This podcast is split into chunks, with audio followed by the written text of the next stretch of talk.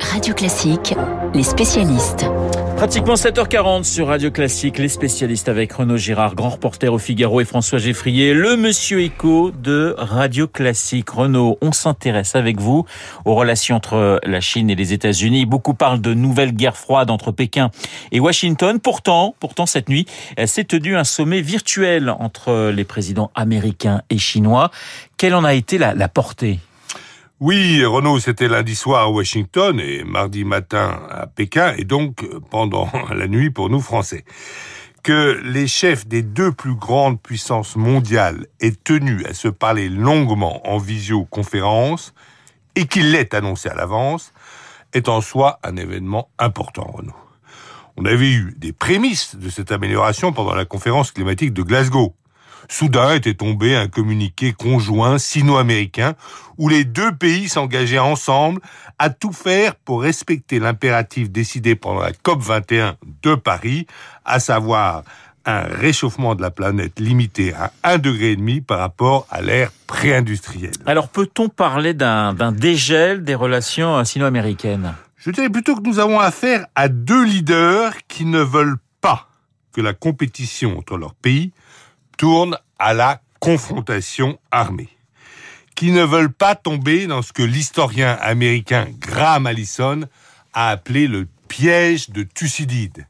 Vous savez, c'est quand une puissance déclinante va entrer en guerre pour empêcher un pays rival de la dépasser, comme dans la guerre du Péloponnèse, au 5e siècle avant Jésus-Christ, nous avons eu Sparte qui a fait la guerre à Athènes parce que Sparte ne supportait plus l'empire que se construisaient petit à petit les Athéniens. Notre chance est que les deux leaders, à la fois se connaissent bien personnellement et à la fois sont chacun persuadés qu'une guerre leur serait dommageable. Renaud, quels sont les, plus dangereux points de friction entre la Chine et, et l'Amérique? Alors, il y a bien sûr la guerre commerciale, des droits de douane et la guerre technologique, avec l'interdiction de Huawei aux États-Unis, mais ces guerres ne feront pas couler de sang. Quant à la cyberguerre, les deux leaders veulent la freiner.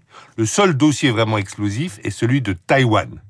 Biden a dit que si l'île était attaquée, l'Amérique la défendrait. Heureusement, lors du dernier plénum du comité central du Parti communiste, Xi Jinping n'a pas précisé si la réunion de l'île à la mer patrie, qui évidemment reste pour les Chinois un impératif non négociable, si cette réunion sera réalisée par sa génération à lui, Xi Jinping, ou par les suivantes. Le deal sera donc celui-là. La Chine renonce à s'emparer de Taïwan par la force et l'Amérique continuera à s'en tenir à son dogme de la Chine unique. Allô Pékin, ici Washington, un sujet signé Renaud Girard. Après l'international, l'économie, François, vous êtes venu avec euh, vos vieux vinyles sous le bras et vous en aurez peut-être des nouveaux dans quelques semaines car vous nous annoncez ce matin qu'il y aura pas mal de disques vinyles au pied du sapin, enfin à condition que l'industrie arrive à les fabriquer. Oui, alors pour une fois qu'on ne parle pas de pénurie de semi-conducteurs, euh, je me fais plaisir ce matin. C'est bien d'une pénurie d'un produit qu'on croyait rangé au rayon archives et nostalgie des années 70 ou 80. L'histoire est assez incroyable. Le Figaro notamment la raconte ce matin. La chanteuse Adèle joue la guerre du vinyle. Elle a bouclé son dernier album qui sort ce vendredi à toute vitesse, il y a six mois, plus tôt que prévu, pour que la fabrication des CD et surtout des vinyles commence vite et pour que ce vendredi, il y en ait 500 000 vinyles disponibles euh, dans les, dans les boutiques, dans les bacs, comme on disait à l'époque. Elle a quasiment tué le marché en en commandant 500 000. Elle monopolise d'une certaine façon les usines de pressage de déjà bien occupées. Ça provoque une pénurie mondiale de galettes. Adèle n'est pas seule à faire cela. Ed Sheeran a raconté qu'il avait été contraint de terminer son album lui aussi avec deux mois d'avance pour avoir des disques. Il l'a détaillé dans une interview. Adèle a pratiquement réservé toutes les usines de vinyle. Nous devions donc obtenir un créneau pour notre album. Vous voyez que c'est quasiment comme les, créneaux de décollage ou d'atterrissage dans les aéroports. C'est très, très saturé. Coldplay, Adèle, ABBA, Elton John. Nous essayons tous de faire imprimer nos vinyles en même temps, explique Ed Sheeran. Le problème, c'est donc le d'usines. Les grands labels avaient leurs propres usines de production, mais avec l'avènement du CD, ils les ont vendues. Ce retour en, grâce du vinyle, François, n'est-ce pas tout simplement un, un effet de mode? Eh bien, pas du tout. Ça a pu être une mode de puristes du son ou de collectionneurs ou d'amateurs de grands formats. Ah, les pochettes d'albums, c'est quand même autre chose, mon cher Renaud, qu'une petite boîte en plastique de Je CD.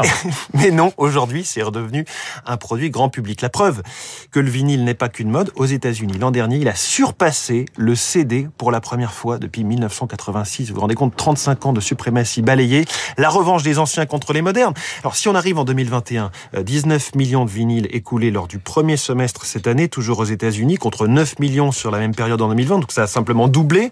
En France aussi, les volumes, là, en 4 ans, ils ont quadruplé. Tout dernier exemple en date, bah, c'est le CD d'ABBA qui est sorti, enfin le CD justement, je, je me trompe, j'aurais dit dire l'album d'ABBA qui est sorti euh, il y a quelques jours. Voyage, un triomphe, première place au top en France, 38 600 euh, albums physiques vendus, dont 6 000 vinyles, c'est-à-dire un sur six finalement. C'est pas encore un Waterloo chez nous euh, pour le CD, mais, mais ce marché progresse de manière incroyable. Il ne rattrapera probablement jamais les écoutes en streaming, mais c'est ce que je dis aujourd'hui, comme on aurait pu dire en 1986 que le CD ne serait jamais rattrapé. Bref, Renaud, c'est le moment ou jamais d'assumer, euh, voire d'enrichir votre collection de vinyles. Je suis sûr que vous n'avez rien laissé se rayer. C'est vrai, mais le problème, c'est que je n'ai plus de platine disque. Remarquez, c'est un bon cadeau hein, pour Noël. Les spécialistes. Il passe sa commande en direct. Voilà, Renaud Girard et François Geffrier sur Radio Classique. Dans un instant, le journal imprévisible de Marc Bourreau. Marc qui reviendra euh, sur le destin hors norme d'un navigateur atypique disparu en mer. Alain Collat, dernier message lancé sur son bateau Manureva, c'était un 16 novembre. Le journal imprévisible de Marc.